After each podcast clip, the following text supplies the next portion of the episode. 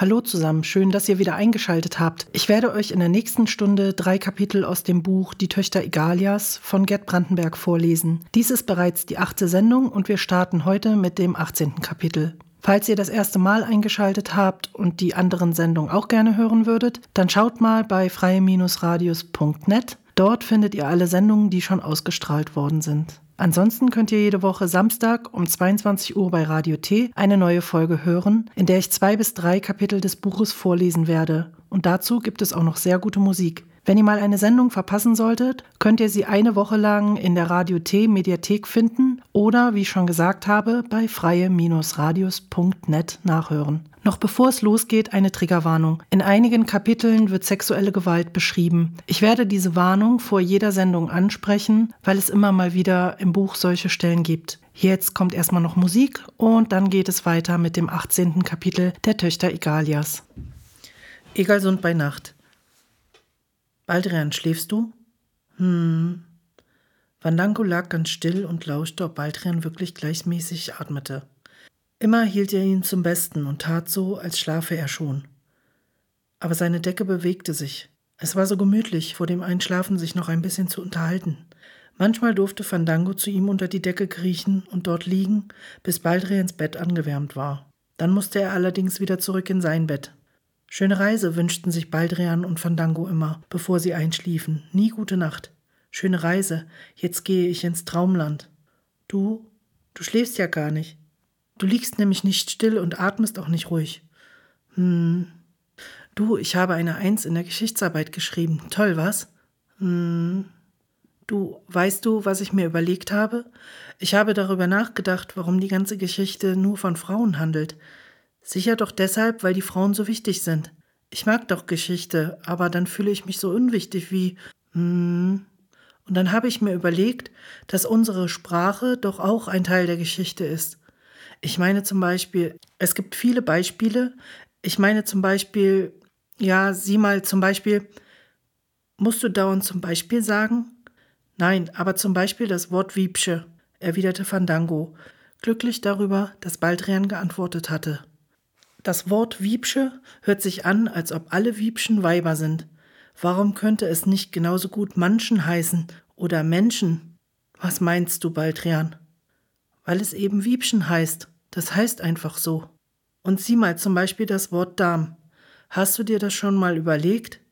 Warum könnte es nicht genauso gut Herr heißen oder Mann?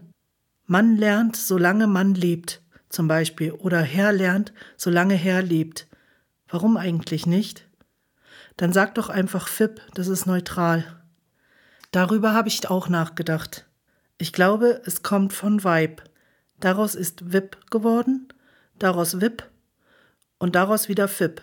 Solche Ableitung hat uns Herrlein Uklumose auf der Tafel erklärt. Das ist unheimlich spannend. Hm. Du, ich glaube, wenn ich groß bin, werde ich Männerrechtler. Das bringt doch gar nichts ein. Doch, ich kann Sprachforscher werden. Es ist wichtig, die Sprache zu befrauschen. Und dann könnte ich dafür eintreten, dass alle Wörter ausgetilgt werden, die zeigen, dass Weiber die Frauschaft in der Gesellschaft haben. Ja, mach doch. Du denkst ja immer nur an Eva Barmerud, du. Stimmt gar nicht, habe eben an Petronius gedacht. Aha, und was? Kannst du es auch für dich behalten? Großes Ehrenwort. Fandango richtete sich in seinem Bett auf. Wir haben einen geheimen Jungenclub gegründet. Was, ein Nähclub? Ach was, Nähen ist streng verboten und auch über Frauen reden darf Dam nicht. Wiebsche, toll. Kann ich mitkommen? Wenn du groß bist vielleicht. Aber wann bin ich denn endlich groß? Vor zwei Jahren hast du sowas schon gesagt und zwei Jahre davor auch und davor auch schon. Ich werde wohl nie groß werden. Das ist eben so, wenn Dam der Kleine ist. Dann mache ich eben einen jungen Club mit Mirabello auf. Wenn der doch bloß ein bisschen schneller wachsen.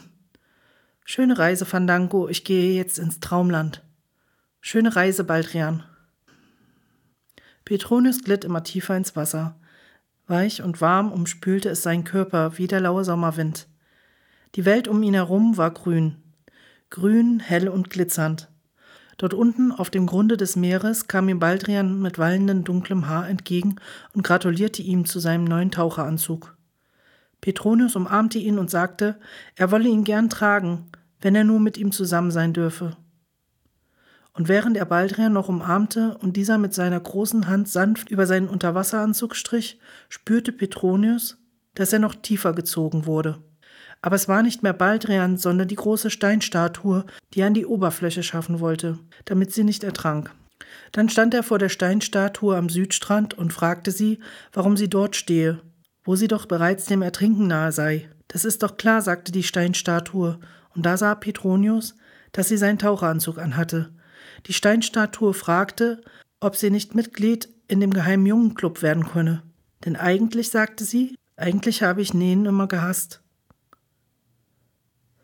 Klein Mirabello weinte. Christopher taumelte schlaftrunken und vorsichtig auf den Zehenspitzen hinaus, hob das jammernde Bündel behutsam hoch und schlich sich zurück ins Schlafzimmer, wo er seinen Jüngsten ganz sacht an Ruths Brust legte, damit sie nicht aufwachte. Rektorin Barmeruths Stimme donnerte aus dem Zimmer. Cyprian lag in seinem Bett auf dem Rücken und hörte seinen Vater hin und wieder schluchzen. Er hatte sich schon so daran gewöhnt, dass der allabendliche Streit fast wie ein Schlaflied wirkte. Wurde aber Grodrians Schluchzen zu laut, ging er ins Zimmer der Eltern und schluchzte auch, worauf ihn der Vater in den Arm zu nehmen pflegte. Heute war es nicht so schlimm. Sie hatten nur eine Viertelstunde durchgehalten, und nun klang es, als verebbe der Streit.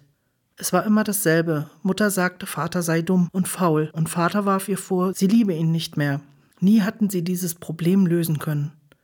Cyprian lag da und fragte sich, ob das in anderen Familien auch so war, ob sich in allen Egalsunder Familien Frau und Mann nachts zankten und tagsüber alle Welt verkniffen anlächelten. Wenn das zutraf, war es trotz allem vielleicht besser, wie Herrlein Uglemuse zu sein, der nur sich hatte, Cyprian dachte an Herrlein Uglemuse, der dort oben in seinem großen Haus ganz allein wohnte. Und er stellte sich schon zum x-ten Mal vor, wie schön es wäre, bei ihm sein zu können. Er hatte sich schon so oft vorgenommen, eines Abends zu ihm zu gehen und ihn zu fragen, stimmt es, dass du mein richtiger Vater bist? Wenn es aber stimmte, wollte er lieber bei ihm bleiben und ihm zuhören, wenn er Klavier spielte und Geschichten erzählte. Leider hatte Cyprian nie bei ihm Unterricht gehabt. Wieder tönte es aus dem Zimmer der Eltern. Dummkopf, Faulpelz, Tranfritze. Gerd, du hast mich nie geliebt. Cyprien drehte sich auf die andere Seite und zog die Decke über die Ohren. Nie wollte er sich ein Vaterschaftspatronat suchen. Nein, niemals. So ein Schicksal kam ihm schlimmer als der Tod vor. Helen Uklemuse saß am Flügel und sah in die Nacht hinaus. Vor der großen schwarzen Fläche fiel der Schnee langsam und sacht zur Erde. Von hier aus konnte er die ganze Stadt und die Meeresbucht überblicken. Die Stadt mit ihren Lichtern und der Luxusbrücke. Es war ein so friedliches Bild, wenn Schnee fiel. Alles lag in sanftem Schlummer und der Schnee legte sich weich über alle bösen Gedanken. Helen Uklemuse kam der Gedanke, ein Gedicht auf die Schneeflocken zu machen. Ode an den Schnee wollte er es nennen und es auch vertonen. Er konnte sich nur nicht entscheiden, was zuerst kommen sollte, die Melodie oder der Text. Wahrscheinlich beides zugleich, dachte er. Das Thema ist gegeben. Der Schnee, der sich über das Böse senkt. Nun galt es, einige Töne zu finden, die dem Thema gerecht wurden. Das könnte in E-Dur gehen, denn da gab es so viele schöne Übergänge. Das Böse müsste dann in Cis-Moll stehen und die Beharrlichkeit des Bösen ließe sich gut in Septimen ausdrücken seine eigene Beharrlichkeit, die ihn hier in seinem Haus sich seine eigenen Gedanken machen ließ über die Stadt und über die Leute, die in ihr wohnten. Und keiner auf der Welt konnte ihn daran hindern. Sein ganzes Leben lang hatte Herrlein Uglemose sich eigene Gedanken gemacht. Eigene Gedanken, die er in Töne gefasst und gespielt hatte. In seinem großen, einsamen Haus auf dem Plattenberg. Teil 2 die Villa auf dem Plattenberg. Die Tür flog mit einem Knall auf und hereinmarschiert kam Herrlein Uglemuse, das üppige rote Haar völlig zerzaust. Das ist also mein Einstieg in die Maskulinistenbewegung, gab er lächelnd bekannt und begrüßte alle mit Handschlag. Entschuldigt, dass ich so spät dran bin. Guten Tag, Petronius, guten Tag, Cyprian, guten Tag, Baldrian und guten Tag, mein kleiner Fandango. Ihr werdet euch gewundert haben, warum ich euch zum Apfelkuchen eingeladen habe. Der Grund ist ganz einfach der, dass ich einen riesigen Garten mit Apfelbäumen besitze. Das ist aber natürlich nicht der einzige Grund. Er schwieg und blickte in die Runde. Schon lange hatte er im Stillen daran gedacht, die Mitglieder der Männerbewegung zu sich einzuladen. Völlig klar war ihm das Ganze zwar nicht, und er wusste auch nicht richtig, wer zur neuen Männerbewegung gehörte. Als er aber erfahren hatte, dass sein ehemaliger Lieblingsschüler, der kleine mollige Fandango, dabei war, dünkte es ihn sogleich leichter und einfacher, mit ihnen Kontakt aufzunehmen. Die jungen Maskulinisten waren skeptisch. Ältere Männer waren so dogmatisch. Und besonders das Herrlein Uglemose. War er nicht gerade ein typisches Beispiel dafür, wie Männer nur die Frauenmoral wiedergaben? Hatte er ihnen nicht stundenlang Frauenkultur, Frauengeschichte und Frauenanschauungen beigebracht? Er hatte doch überhaupt kein Bewusstsein. Ihr glaubt wohl sicher, ich bin eine bewusstseinslose, heruntergekommene Mannsperson. Doch hier oben auf dem Plattenberg mache ich mir so meine eigenen Gedanken. Eigentlich möchte ich gern von euch wissen, könnt ihr denn euer Treffen nicht so machen wie immer? Ich möchte gern ein bisschen mehr wissen, damit ich meine eigene Stellung besser einschätzen kann. Sie setzten sich an den großen runden Tisch, der mitten im Zimmer stand. Wie wär's mit einer Johanna Walker? Herrlein Oglomose schwenkte Flasche und Gläser. Er war ein wenig nervös. Sagt mal, fuhr er fort und setzte sich auf die Stuhlkante, worüber würdet ihr reden, wenn ich nicht dabei wäre? Wir würden über die Situation in der Maibucht reden, antwortete Fandango. Könnt ihr jetzt nicht darüber sprechen? Ich meine, ist es geheim? Sollen wir über etwas anderes reden? Alle sahen Petronius an, der schüttelte den Kopf. Groh hat gesagt, wir sollten festere Formen haben. Typisch Frauenchauvinistin. Ich finde nicht, dass sie Frauenchauvinistin ist. Was hat sie uns nicht alles beigebracht? Sie hat uns gezeigt, wie wir schreinern und fischen müssen. Sie hat uns sogar beigebracht, Sperrbeißer zu fangen. Herrlein Uglemose schlug die Hände zusammen. Hat sie das wirklich? Ich habe schon immer davon geträumt, einmal bei einer Sperrbeißerfahrt dabei zu sein. Ja, wir auch, bis wir die blutigen Fangmethoden gesehen haben. Aber die Männer in Egalsund verlangen doch, dass der Sperrbeißer gefangen wird. Hausmänner entscheiden das doch nicht. Die Frauen verdienen an der Fischerei und die entscheiden das. Würden sie nichts daran verdienen, wäre damit morgen Schluss. Aber das wollten wir doch gar nicht besprechen. Was meint Gro mit festeren Formen? Sollen wir einen Führer wählen? Haben wir doch längst. Petronius wurde rot. Bist du der Führer, Petronius? Das hatte ich mir schon gedacht. Du warst ja schon in der Schule immer so aufgeweckt, sagte Herrlein Oglemose. Nein, Baldrian meint Gro. Ich finde, wir sollten aufhören, gegen Gro zu hetzen. Sie kann doch nichts dafür, dass sie eine Frau ist. Sie bringt es eben so gut sie kann. Durften wir nicht fast ein Jahr lang bei ihr ein- und ausgehen? Sie hat sich auch nicht bei unseren Treffs eingemischt.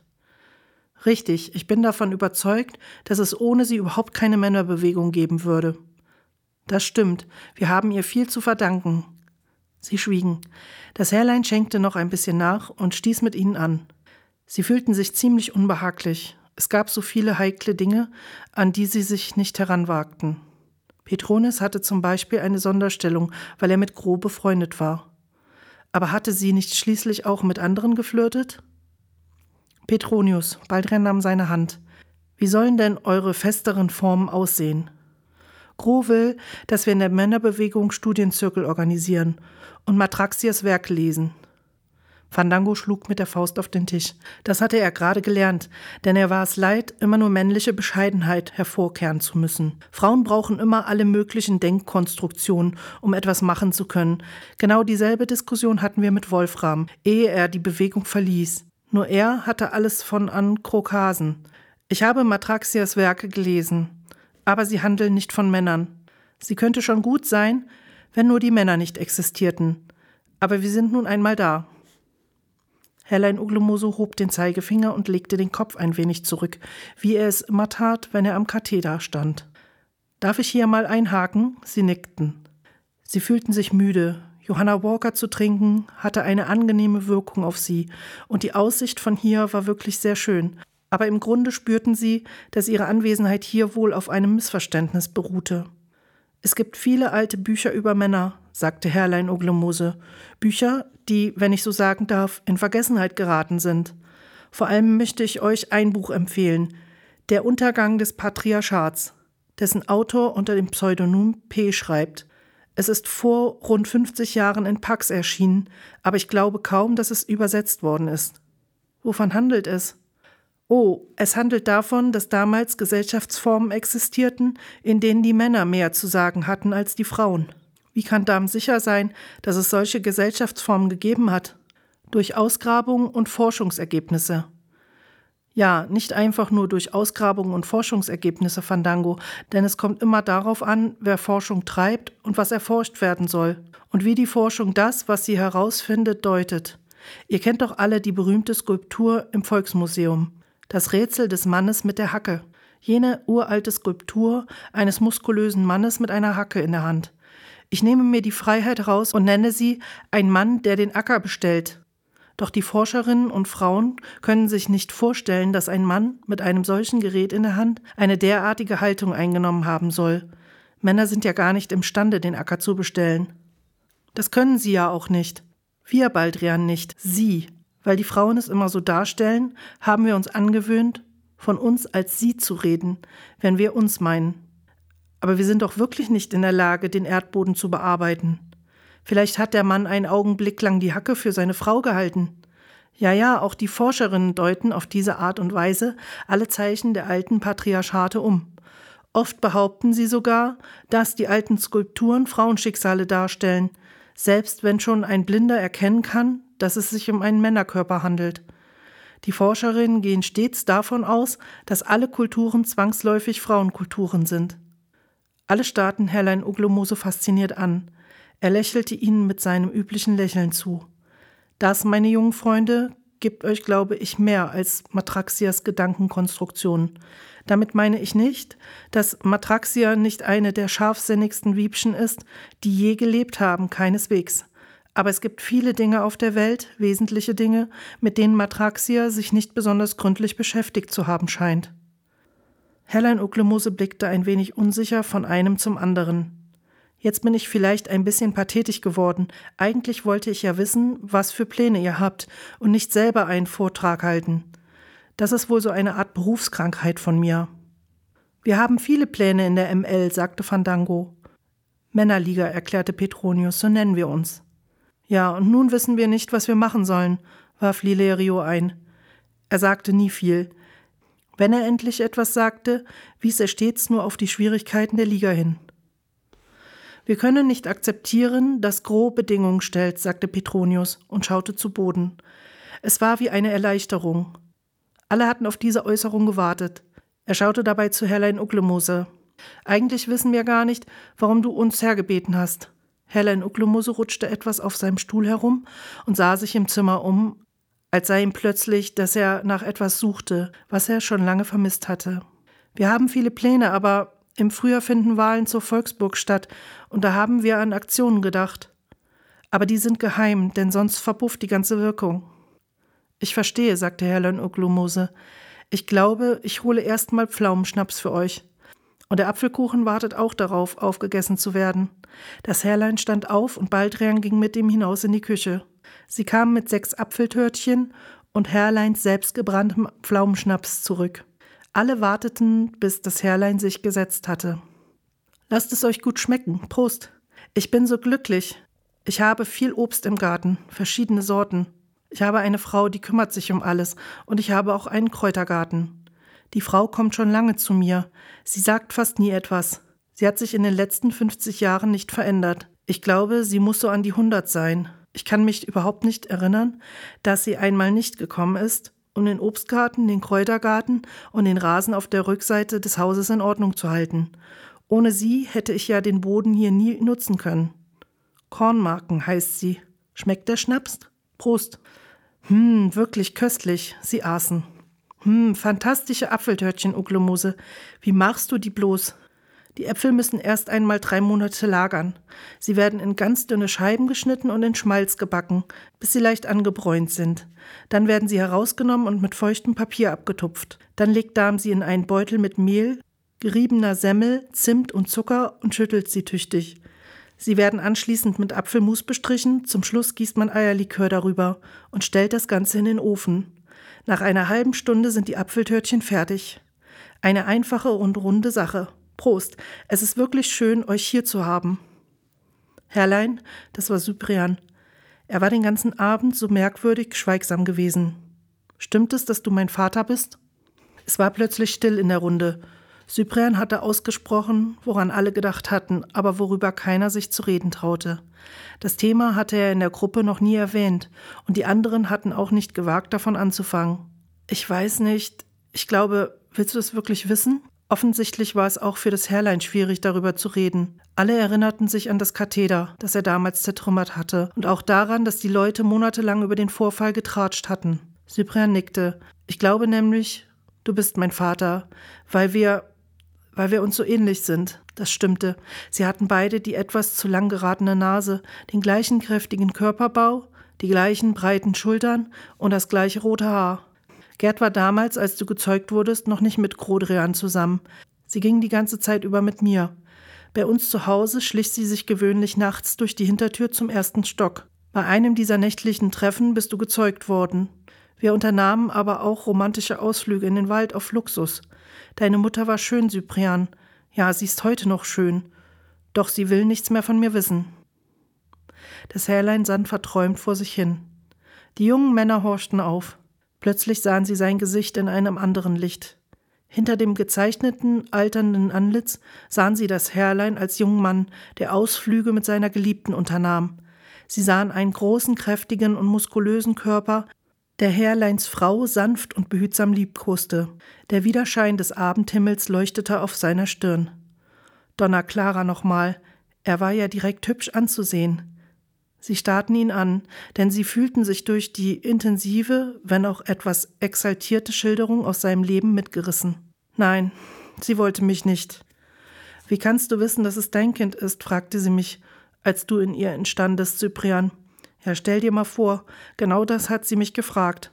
Einige Wochen zuvor hatte sie mir versichert, dass sie nur mich liebe und nur mit mir zusammen gewesen sei. Ich war davon überzeugt, dass sie die Wahrheit gesagt hatte. Aber wie konnte ich es genau wissen? Sie hat natürlich recht, ein Mann kann nie wissen, ob das Kind wirklich von ihm ist. Doch ich wusste es, ja, ich spürte es, bei unserer Umarmung, bei der Verbindung, die zwischen uns bestand. Trotzdem kann ich sie verstehen. Ich war zu groß und zu unmännlich. Ich bin ja um einiges größer als sie. Und das bist du doch auch, nicht wahr, Cyprian? Cyprian nickte und atmete schwer. Und außerdem bin ich auch kräftiger als sie. Das war ein schwerer Schlag für sie. Das verstehe ich auch. Sie ist damit einfach nicht fertig geworden. Sie wollte mich nicht haben, trotzdem konnten wir gut miteinander reden, vielleicht sogar ein bisschen zu gut. Ich wusste einiges, was sie nicht wusste. Das war vielleicht nicht so schlimm, aber ich habe es nicht für mich behalten. Ich war so eifrig und beharrlich, dass ich ganz vergaß, diese Dinge für mich zu behalten. Ich war so naiv, denn ich liebte sie doch wirklich. Ja, das tat ich. Irgendwie liebe ich sie heute noch. Das Herrlein streckte seine Hand über den runden Tisch hinweg nach Cyprian, der sie ergriff und lange drückte. Die anderen empfanden, dass sie bei etwas peinlich privatem Zeuge waren. Aber sie hatten doch einander immer wieder beteuert, gerade die tiefsten und geheimsten Dinge im Leben offenzulegen. Das sei der Quell, aus dem die Männerbewegung ihre Kraft schöpfen werde. Jetzt kommen wir zum Kern der Sache, rief das Herrlein in seiner exaltierten und vertraulichen Art. Ich habe nämlich immer davon geträumt, ein Heim zu schaffen, ein Heim für Cyprian. Etwas, was insgeheim wohl allen Männern gemeinsam ist. Darm kann darüber natürlich streiten, warum das so tief in uns steckt. Ich weiß aber, wie die Dinge heute nun einmal liegen, steckt es jedenfalls tief in unserer Natur. O Göttin, nun rede ich schon wieder die ganze Zeit. Ich gebe zu, ich würde euch gern einmal zuhören. Wie gesagt, es scheint eine Berufskrankheit zu sein. Ich bin auch nicht daran gewöhnt, mit Leuten zu reden. Entweder rede ich auf sie ein oder auf mich wird eingeredet. Nie ein Zwischending. Was wollte ich jetzt sagen? Er machte eine kleine Pause und nippte an seinem Pflaumenschnaps, wobei er den kleinen Finger etwas abgespreizt hielt. Ja, was ich sagen wollte, war wichtig. Was war es nur? Was wollte ich eigentlich sagen? Er blickte sie hilflos und verwirrt an. Ich werde immer so nervös. Ich bin nämlich daran gewöhnt, dass die Zeit nicht stehen bleiben darf. Es ist so sonderbar, hier mit einer Gruppe von jungen Leuten zu reden und dann stecken zu bleiben, ohne dass das Gespräch stehen bleibt, wenn ihr versteht, was ich meine. Das Herrlein stockte wieder. Es ist schön hier bei dir. Danke, Baldrian. Ja, so war das. Und nun habe ich plötzlich gesehen, dass meine Chance gekommen war. Es ist schön, dass ihr hier seid. Ich bin ja ein alter Mann. Ich weiß nicht, ob ich es mir zutrauen würde, mit euch zu marschieren und eingesperrt zu werden oder so. Ja, das ist es wohl, was ihr gedacht habt. Ich könnte aber vielleicht auf andere Weise behilflich sein. Der Traum, ein Heim zu schaffen, ist wohl ein für allemal vorbei. Ich bin zwar erwachsen, aber vielleicht könnte ich eine andere Art von Heim schaffen. Ich wohne ja ganz allein hier. Helen Uglumose streckte sich behaglich und blickte sie unsicher an. Ich meine also ein Maskulinistenzentrum auf echt herrleinhaftem Boden. Was haltet ihr davon? Die Maskulinisten brechen ein Tabu. Kein Haus in der Gegend reckte sich so stolz gen Himmel wie die weiße Villa von Herrlein Uglemuse auf dem Plattenberg. Das Grundstück war groß und der Boden dort fruchtbar, wo die Sonne hinschien. Dass die Männer einen Ort für sich selber bekamen, ein Ort, wo es nur Männer gab, war schon ein fantastischer Einfall, zumal gerade in diesem Jahr, wo alles festgefahren zu sein schien. Herrlein Oglomose, dessen Leben darin bestanden hatte, auf der Stelle zu treten, verspürte neuen Schwung. Die anderen Männergruppen, die von Herrlein Oglomose kaum mehr gehört hatten als Gerüchte, zögerten anfangs bei dem Gedanken, sich in seinem Haus einzurichten. Sie änderten aber bald ihre Meinung, als das Herrlein ihnen versicherte, sie könnten tun, was sie wollten und seine wenigen persönlichen Habseligkeiten in eine Dachkammer schaffte. Alles andere durften sie benutzen, wann immer sie es wünschten. Dieses alte Mobiliar, alles Erinnerungen an die alte Rektorin Oglomose, belastet mich nur, sagte das Herrlein. Er hatte ein Wiebchenalter mit verstaubten Andenken gelebt, in der Illusion, es sei ein Zuhause gewesen. Jetzt mochte es genug sein. Weg mit den alten Illusionen, meinte Herrlein Oglemose. Ich wurde nie vaterschaftspatroniert. Und heute bin ich glücklich darüber. Die Männer richteten das Haus neu ein, nahmen die alten Gemälde von der Wand, die verstaubten Skulpturen aus den Regalen und hängten ihre Männerplakate an.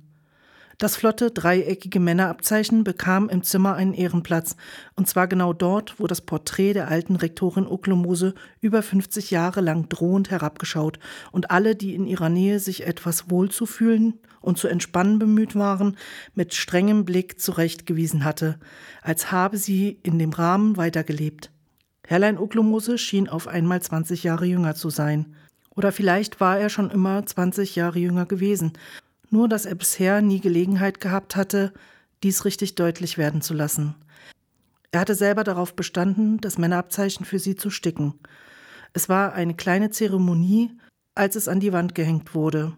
Das gleichschenklige Dreieck mit der triumphierend aufwärts gerichteten Spitze.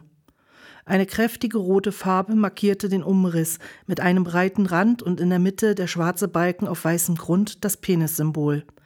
Sie feierten das Ereignis mit Wein aus Herrlein Oglomoses Weinkeller. Dieses rot umrandete weiße Dreieck mit der nach oben gerichteten Spitze war das traditionelle Männerzeichen, das in der Biologie zur Bezeichnung des männlichen Geschlechts benutzt wurde. Allgemein erklärte Dahm das Zeichen so: es repräsentiere die Rolle des Mannes in der Zivilisation, wie sie im Gebärpalast dargestellt sei, nämlich eine Doppelrolle als Erzeuger und Empfänger des Kindes, zu der er im Gegensatz zu seinen Brüdern in der übrigen Säugetierwelt zivilisiert worden sei. Einige Maskulinisten behaupteten, dies sei eine moderne weiblich-chauvinistische Deutung des dreieckigen Männersymbols. Vielmehr habe das Dreieck in früheren patriarchalischen Zeiten die Macht der Männer symbolisiert. Andere wieder meinten, das höre sich zwar alles einleuchtend und spannend an, doch keiner wusste genau, was das Zeichen im Patriarchat bedeutet hatte. Außerdem gab es keinen, der von der früheren Existenz irgendeines Patriarchats überzeugt war, abgesehen von Herrlein Oglomose und vielleicht Fandango. Der schwarze dicke Strich war etwas, was die Maskulinisten nachträglich selber eingezeichnet hatten. Sie wussten, dass ein Penissymbol auf die Gesellschaft anstößig, ja pornografisch wirken werde. Aber sie waren der Meinung, eine der Aufgaben der Bewegung müsse darin bestehen, die Männer zu der Einsicht zu bringen, dass sie sich ihres Pimmels nicht mehr zu schämen brauchten. Deshalb wollten sie ihn offen und ohne Scham darstellen. Männer waren sie und Männer würden sie bleiben. Und Männer hatten eben einen Pimmel. Und das sei etwas ganz Natürliches und nichts, dessen Darm sich schämen müsse, behaupteten sie. Doch zugleich konnte das Penissymbol auch als Waffe gedeutet werden, als Stock, als etwas, mit dem Darm sich bewaffnen konnte, um gegen die Frauengesellschaft zu kämpfen. Die ganze Unversöhnlichkeit der Männerbewegung fand in diesem Zeichen ihren Ausdruck. Sie gaben dem Dreieck auch einen neuen Inhalt. Warum sollte die Welt der Männer immer auf die Beziehung zwischen zwei Personen aufgebaut sein? Es war doch eine zukünftige Gesellschaft denkbar, die sich auch die Solidarität und den Zusammenhalt zwischen mehr als zweien, vielleicht dreien oder mehreren gründete. Sie behaupteten, Männer hätten eigentlich, erhielten sie nur die Chance dazu, weitaus größere Fähigkeiten als Frauen, Solidarität und Gemeinschaftssinn zu entwickeln. In diesem Punkt waren sie freilich ein wenig unsicher. Es entstanden Diskussionen und einige meinten, das erschiene ihnen doch recht naiv. Aber jedenfalls gab es welche, die das Zeichen dennoch so deuteten. Helen Uglum-Moses Villa wurde völlig unmöbliert. Sie machten die einzelnen Zimmer zu einem Büro, einem Gymnastikraum, einem Geräteraum, einem Kopierraum, einem Rauchzimmer, einem Kinderzimmer und einem Gemeinschaftsraum. Die jungen Leute hatten viele Zusammenkünfte, auf denen sie Schichtpläne für Aktionen entwarfen, die sie im Laufe des Jahres zu unternehmen gedachten. Dann verschwand Kornmarken plötzlich. Eines Tages kam sie nicht mehr. Sie war Generationen hindurch immer pünktlich gewesen. Nun blieb sie weg. War sie gestorben? Herrlein Uglumose machte sich Sorgen. Er ging in den Garten hinaus und suchte nach ihr, weil er annahm, sie sei vielleicht vom Schlag getroffen worden oder bei der Arbeit plötzlich leblos zu Boden gesunken, wie es bei Frauen so häufig der Fall war. Aber er konnte sie nicht finden. Er sah in dem kleinen Geräteschuppen nach. Auf dem wackligen Tisch, an dem Kornmarken seit Wiebschen Gedenken Kaffee getrunken hatte, lag ein Brief. Das Herrlein griff nach ihm. Liebes Herrlein Lisello. Das Herrlein schaute den Brief einen Augenblick lang sinnend an. Es erschreckte und berührte ihn gleichermaßen, dass noch immer eine sich daran erinnerte, dass er damals Herrlein Lisello genannt wurde. Er las weiter. Nach all dem Spektakel, der hier entstanden ist, sehe ich mich leider gezwungen, meine Stellung als Gärtnerin und Frau für alles auf ihrem Anwesen der Rektorin Uglomose mit sofortiger Wirkung zu kündigen. Ich habe hier all die Jahre treu gearbeitet, um das Andenken der Rektoren zu bewahren. Aber das, was jetzt hier geschieht, verleidet mir jede Beziehung zur Erde ihrer seligen Frau Mutter, so dass ich mich künftig außerstande sehe, den Garten zu bestellen, zu pflanzen und hier Ordnung zu halten, mit dem Ausdruck des tiefsten Bedauerns ihre sehr ergebene Kornmarken. Eine Träne rollte über Herrlein Oglemoses Wange. Er trocknete sie sogleich ab und zerknüllte den Brief in der Hand. Er war wütend. Was bildete sich diese Kornmarken eigentlich ein? Einfach so zu kündigen und mit solch einer Begründung. Er blieb stehen und starrte vor sich hin.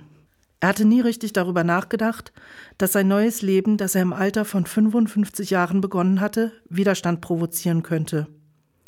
Er lief schnell die Treppe hoch zu den anderen. Sie sahen sofort, dass etwas schiefgegangen war. Hier dieser Brief, nehmt ihn mal und lest. Sie schauten sich an. Was sollten sie jetzt machen? Das ganze schöne Anwesen von Herrlein Oglomose würde verfallen. Könnten Sie nicht eine andere bekommen? Sie redeten durcheinander. Irgendeiner deutete an, dass es so doch gut sei. Jetzt waren sie tatsächlich ohne Frauen. Aber was sollte aus dem Obstgarten werden, aus dem Kräutergarten und der Wiese? Ratlos setzten sie sich hin. Der ganze Mut und Eifer, die ganze Zuversicht und Energie, all das, was sie in den letzten Wochen so stark erfüllt hatte, war wie weggeblasen. Sie saßen da und starrten Löcher in die Luft. Wir müssen uns einfach eingestehen, dass wir ohne Frauen total hilflos sind. Wieder starrten sie in die Luft. Was konnten sie denn? Was wussten sie? Zur Lucia nochmal, wie bestellte Darm den Boden. Die Arbeiten in der Maibucht waren etwas anderes gewesen. Gro hatte ihnen das Fischen beigebracht. Dass Männer nicht Fischerinnen und Taucherinnen werden konnten, lag ja nur daran, dass ihnen gewisse Kenntnisse und Fähigkeiten fehlten. Das ließ sich überwinden. Sie brauchten sich das Wissen und die Fertigkeiten nur anzueignen. Dann konnten sie es genauso gut wie die Frauen. Aber den Boden zu bestellen? Die Männer zitterten fast bei dem Gedanken, dass sie den Boden bearbeiten sollten. Sie hatten nicht die geringste Ahnung davon, wie etwas aus der Erde hervorwuchs. Im Gegensatz zu den Mädchen hatten sie in der Schule Landwirtschaftskunde nie gehabt. Die Mädchen beschäftigten sich intensiv damit, fuhren in den Ferien aufs Land oder arbeiteten zu Hause im Garten. Die konnten das einfach. Die Jungen hatten sich eigentlich nie etwas daraus gemacht, es zu erlernen. Einige fanden, dass so ein Garten schon toll aussah, hatten aber nie selbst mit Hand angelegt. Aber hier ging es ja nicht um die Frage, wie Sträucher, Bäume und Blumen aus der Erde kamen, nicht darum, sich einige Kenntnisse anzueignen, ihnen fehlte nun einmal der Kontakt zum Leben und zur Natur völlig. Doch erst dieser Kontakt machte es möglich, dass etwas unter ihren Händen gedeihen und wachsen konnte. Wie sehr sie sich auch mühten und lernten, nie würden sie die simple Tatsache umgehen können, dass sie keine Menstruation hatten. Und ohne Menstruation, ohne diese Lebensäußerung, die der Frau eigen war und in der Übereinstimmung mit dem Zyklus der Natur stand, konnten sie das Erdreich nicht bestellen. Alles würde unter ihrer Pflege verwelken, und sie würden nicht begreifen, warum. Ja, dann lasst uns doch einfach anfangen und säen. Alle zuckten zusammen und wandten sich Fandango zu. So? Ja, heißt es denn nicht so, wenn Frauen etwas in die Erde stecken, damit es herauswachsen soll? Heißt es so? In ihnen glomm ein winziger Funken Hoffnung auf. Vielleicht wusste Fandango etwas. Vielleicht gab es noch andere Männer, die davon eine Ahnung hatten. Plötzlich wurden sie aus ihrem Zustand der Gleichgültigkeit und Untätigkeit herausgerissen und begannen eifrig hin und her zu überlegen. Einige meinten, Darm könne gleich aufgeben, denn selbst wenn sie entsprechende Kenntnisse besäßen, brächten sie trotzdem nie etwas zustande.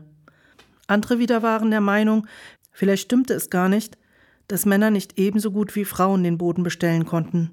Sie fürchteten, dass alle Obstbäume absterben würden, sobald sie mit dem Pflücken der Früchte begannen.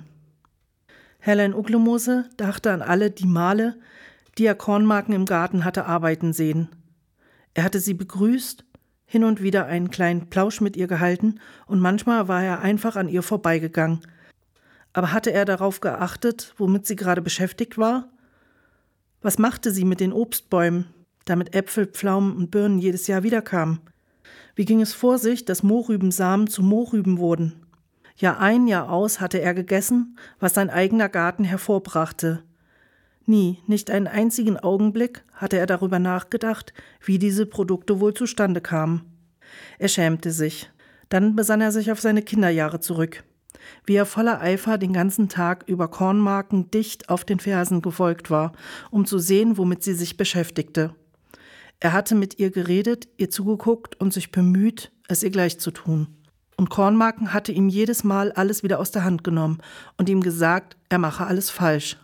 Und Rektorin Uglomose hatte ihn beiseite genommen und ihm erklärt, dass es sich für einen Jungen nicht gezieme, sich für Gartenarbeit zu interessieren und ihm stattdessen Stickvorlagen geschenkt, um ihn zu einer knabenmäßigeren Beschäftigung zu ermuntern. So war Herrlein Uglomoses Erinnerung an Kornmarkens Tätigkeiten immer mehr verblasst. Herrlein Ucklemose räusperte sich auf seine charakteristische Weise, die alle aufhorchen ließ. Er erzählte ihnen von seinen Erinnerungen, wie er als Kind von Gartenarbeiten ferngehalten worden sei, warum er das Interesse daran verloren und stattdessen zu sticken und in Büchern zu schmökern begonnen habe. Der Reihe nach fingen die Männer an, von sich selber zu berichten, dass sie, als sie klein waren, ihre Mütter gefragt hätten, wie alles wachse und gedeihe, und dass sie übereinstimmend die gleiche Antwort erhalten hätten. Darum brauchst du dich nicht zu kümmern. Du bist doch ein Junge. Wie konnte es dazu kommen, dass ihnen allen die gleiche Antwort zuteil geworden war? Hatten die Mütter untereinander eine Absprache getroffen? Hatten sie bei gelegentlichen Zusammenkünften insgeheim beschlossen, wenn unsere Söhne sich für Ackerbau interessieren, erhalten sie von uns die einhellige Antwort. Darum brauchst du dich nicht zu kümmern, du bist doch ein Junge. Bei dem Gedanken konnten sie sich ein Schmunzeln nicht verkneifen, und mit verstärktem Eifer überlegten sie weiter. Aber nein, so war es doch gar nicht. Das war ein Teil der Frauenideologie, ein Teil des ganzen Systems, das sie zu so unfähigen und unbeholfenen Wesen gestempelt hatte. Es wurde spät. Im Laufe des Nachmittags und des Abends hatten sie die gesamte Skala der Gefühle mehr als einmal durchlaufen, von der Verzweiflung über Niedergeschlagenheit und ohnmächtigen Zorn bis schließlich zum Mut, zu flammender Begeisterung und zum beharrlichen Wollen. Alle waren sich darin einig, dass dieses Gespräch ihnen viele Dinge noch bewusster gemacht und sich als das Wichtigste von allen erwiesen hatte, die in der Männerbewegung geführt worden waren. Gleich morgen wollten sie einfach anfangen, wie Fandango es vorgeschlagen hatte. Aber womit sollten sie anfangen? Sie konnten doch nicht etwas in Angriff nehmen, von dem sie nicht einmal wussten, wie es weitergehen würde. Wieder sahen sie sich an, doch nicht so mutlos wie zuvor. Denn sie alle ahnten, was sie zu tun haben würden. Dem konnten sie sich nicht entziehen. So war es nun eben einmal am Anfang. Am nächsten Tag gerieten sie an eine Frau, die sie höhnig feixend, die Hände in den Hüften, musterte und ihnen das Angebot mache, sie werde den jungen Herren schon beibringen, wie Dame Pflaumen begieße, wenn sie das unbedingt wollten. Aber ein bisschen pervers komme ihr das schon vor. Andererseits sei sie gewiss keine, die an alten Vorurteilen leide. Wenn ihr das lernen wollt, so sollt ihr es jedenfalls versuchen dürfen, also nur zu. Dann fingen die jungen Leute damit an, in Herrlein Uglomoses Garten den Boden zu bearbeiten. Das waren die Kapitel 18, 19 und 20 der Töchter Igalias von Gerd Brandenberg. Gelesen hat für euch Sarah. Nächste Woche Samstag, wieder um 22 Uhr bei Radio T, gibt es die nächsten zwei Kapitel. Es ist aber auch möglich, in der Mediathek von Radio T die Sendung nachzuhören. Alle bereits gesendeten Folgen findet ihr auch bei freie-radios.net. Nur noch ein paar Worte zur Musik. Der erste Titel von heute war von Bettina Wegner. Ach, wenn ich doch als Mann auf diese Welt gekommen wäre. Bettina Wegner ist eine deutsche Liedermacherin und Lyrikerin. Sie ist in Ostberlin aufgewachsen, begann ein Schauspielstudium und wurde 1968 wegen staatsfeindlicher Hetze zu einer Freiheitsstrafe verurteilt, weil sie Flugblätter im Zusammenhang mit dem Prager Frühling verteilt hatte. Später machte sie eine Ausbildung zur Sängerin und arbeitete freischaffend. Sie wurde bespitzelt und unter Druck gesetzt, bekam dann Berufsverbot in der DDR und wurde vor die Wahl gestellt, ins Gefängnis zu gehen oder ausgebürgert zu werden. 1983 siedelte sie dann nach Westberlin um. 2022 kam dann ein Film über sie in die Kinos, der Dokumentarfilm Bettina. Das zweite Lied war Ni Una Menos von Rebecca Lane. Rebecca Lane ist eine Rapperin aus Guatemala. Den Rap nutzt die Aktivistin, um sich Gehör zu verschaffen und für Gleichberechtigung und Aufklärung einzutreten. Bisher hat sie fünf Studioalben veröffentlicht. Ni una menos, was übersetzt nicht eine weniger heißt, ist eine soziale feministische Bewegung, die auf misogene Gewalttaten aufmerksam macht. Entstanden ist sie 2015 in Argentinien und verbreitete sich über die sozialen Netzwerke in ganz Lateinamerika und Teilen Europas. Das dritte Lied dieser Sendung war Jennifer Rostock mit Hengsten. Jennifer Rostock ist eine deutsche Rockband mit der Frontsängerin Jennifer Weist. Die Band wurde 2007 gegründet und nahm 2008 an dem Eurovision Song Contest teil. Bisher hat die Band sechs Studioalben veröffentlicht. Den Titel Hengsten kann man auf dem Album genau in diesem Ton finden. Der vierte Titel dieser Sendung war von Miriam Makeba mit Jikele Maveni oder auch Retreat Song. Jikele Maveni ist Kosa und bedeutet rund um den Felsen. Miriam Makeba war eine südafrikanische Sängerin und wurde auch Mama Afrika genannt. Drei Jahrzehnte verbrachte Miriam Makeba im Exil in den USA, Guinea und in Belgien, da sie sich gegen die Apartheid-Politik in Südafrika einsetzte. 1990 kehrte sie nach Johannesburg zurück. 1988 erschien ihre Biografie mit dem Titel Makeba My Story. Sie verstarb im November 2008. Jetzt könnt ihr noch Julia Becker mit Verdammte Scheide hören. Julia Becker ist eine deutsche Autorin, Fernsehmoderatorin und Sängerin. Das Lied lief im Dezember 2016 in einer Sendung des Neo-Magazins Royal. 2019 erschien ihr erster Roman mit dem Titel Das Leben ist eins der härtesten. Und seit 2020 moderiert sie zusammen mit Chris Sommer den Podcast Drinis, der Podcast aus der Komfortzone. Ich wünsche euch noch einen schönen Abend und vielleicht hören wir uns nächste Woche schon wieder.